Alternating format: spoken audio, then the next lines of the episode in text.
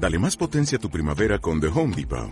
Obtén una potencia similar a la de la gasolina para podar, recortar y soplar con el sistema OnePlus de 18 voltios de Ryobi desde solo 89 dólares. Potencia para podar un tercio de un acre con una carga.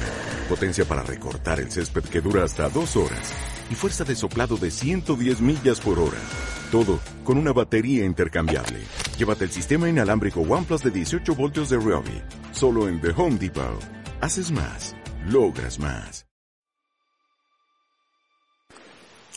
Sean todas y todos bienvenidos a este podcast de Cuarenteneados con los Estudios Culturales, en el que trataré de darles una nueva visión de la cuarentena por medio de los estudios culturales. Les habla Alison López y hoy desarrollaré el tercer episodio de esta miniserie. El episodio de hoy tiene por nombre Vivir o COVID. Eh, en este episodio desarrollaré el tema sobre la vida, la muerte y también los rituales de despedidas durante esta época de pandemia. Para empezar, eh, a contextualizar un poco, mencionar que el número de víctimas por el COVID-19 alrededor del mundo eh, para esta semana es de aproximadamente 202.000 personas y los cuerpos de las víctimas son enterrados de forma directa por las autoridades correspondientes y esto provoca que los familiares no puedan organizar velorios, entierros, además de otro tipo de actividades que podrían realizar según su cultura y ubicación geográfica para los fallecidos. También eh, cabe aclarar que erróneamente se piensa mucho que los cadáveres de estas personas son altamente infecciosos y que por esto no está permitido tenerlos cerca pero la Organización Mundial de la Salud declara que solo pueden ser infecciosos los pulmones de estas personas que tenían la gripe pandémica si estos se manipulan de manera incorrecta durante una autopsia. Pero de otro modo, los cadáveres no pueden transmitir la enfermedad. Entonces, la medida de enterrarlos directamente eh, en fosas comunes, sobre todo, es más que nada por el hecho del alto nivel de cadáveres que se presentan, porque es una cantidad bastante vasta de ellos, y también para no violentar las medidas sanitarias de las personas. Es decir, o sea, no pueden encontrarse demasiadas personas reunidas, eh, ni siquiera para hacer sus respectivos rituales de despedida, porque estamos en cuarentena. Y ellos también correrían el riesgo de infectarse de la enfermedad. Pero también esta medida no solo afecta a los familiares de fallecidos por COVID-19, también afecta a familiares de fallecidos por otras razones que mueren eh, cerca por estas fechas, por ejemplo violencia estructural, feminicidio y también otras enfermedades de las cuales a lo mejor no pudieron conseguir el medicamento también por la gran abarrotación de gente en hospitales por la pandemia. Eh, aunque estos últimos no son tan afectados como los que mueren por COVID-19, también tienen como un límite de personas para asistir al velorio y al entierro y pues tampoco puede ir toda la familia del fallecido, ¿verdad? Entonces es por eso que muchos rituales de despedida se han actualizado y no solo aquí, sino en diferentes lugares del mundo, pero también me voy a centrar solo acá, porque esta es la realidad que yo más conozco. Primero tenemos que entender que el ritual se mueve en respuesta al mito. Para Cassirer, en la antropología filosófica, que es uno de los dos materiales que voy a estar utilizando en este episodio, el mito no es teórico y desafía nuestras categorías fundamentales del pensamiento, por lo que el mito desafía todo procedimiento de verdad empírica y científica, y no por eso debe ser menospreciado, porque los mitos son como núcleos. Según Malinowski, están entretejidos con un fenómeno natural y lo disimulan. Además de los mitos derivan las religiones. En El Salvador, la religión predominante es el cristianismo, del cual deriva la Iglesia Católica, la Ortodoxa, Protestante y otras y son bastantes.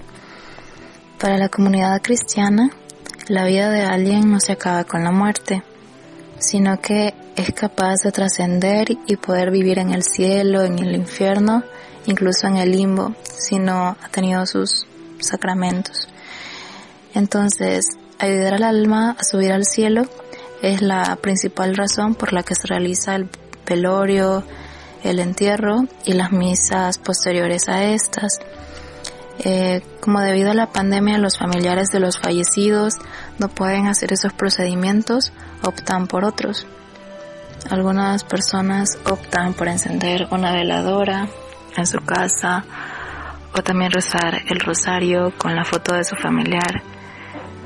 También eh, hay otras personas que ponen un vaso con agua en la entrada de la casa porque se tiene la creencia de que el espíritu visita casa por casa a sus conocidos, entonces el agua es para que descanse en paz. Y también, bueno, este tipo de rituales son hechos por personas que forman parte de la comunidad cristiana. Según Campbell, en las extensiones interiores del espacio exterior, que es el segundo material, la idea sobre la vida y la muerte es solo una de las ideas elementales de las religiones. Campbell nos recuerda nuestro cuerpo extrapresencial en las diferentes culturas en las que nos desarrollamos, el cual depende muchísimo de los impulsos y energías primarias de toda la especie humana, en específico del hombre primitivo, y también de sus bioenergías. Eh, en esas bioenergías nos plantea dos de ellas, que son la vida que se nutre de la vida y la necesidad sexual y reproductiva. Nuestro impulso durante esta pandemia respecto a los fallecidos es encontrarnos con nuestros seres queridos para ayudar al alma fallecida a llegar al cielo. Sin embargo, esa energía primitiva que se mueve por la empatía es frenada por la condición de emergencia que estamos viviendo en estos momentos, entonces la esfera simpatética se renueva al igual que las prácticas realizadas con base a los mitos de nuestras religiones por nuestro trasfondo emotivo. La renovación de los nuevos rituales de despedida son de carácter más individual y las emociones no se pueden drenar por medio del apoyo de otras personas, por lo que resulta en una gran recaída emocional para las personas afectadas porque lidian en gran parte solas con el dolor.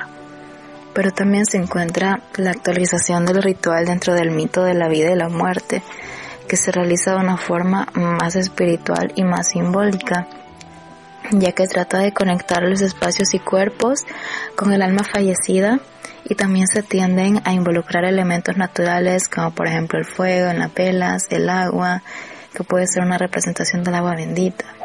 Y eso no quiere decir que el mito de la religión cristiana respecto a la religión evolucione, sino que la forma de representarlo es diferente, es más íntima y más representativo el ritual, incluso sin el cuerpo presente.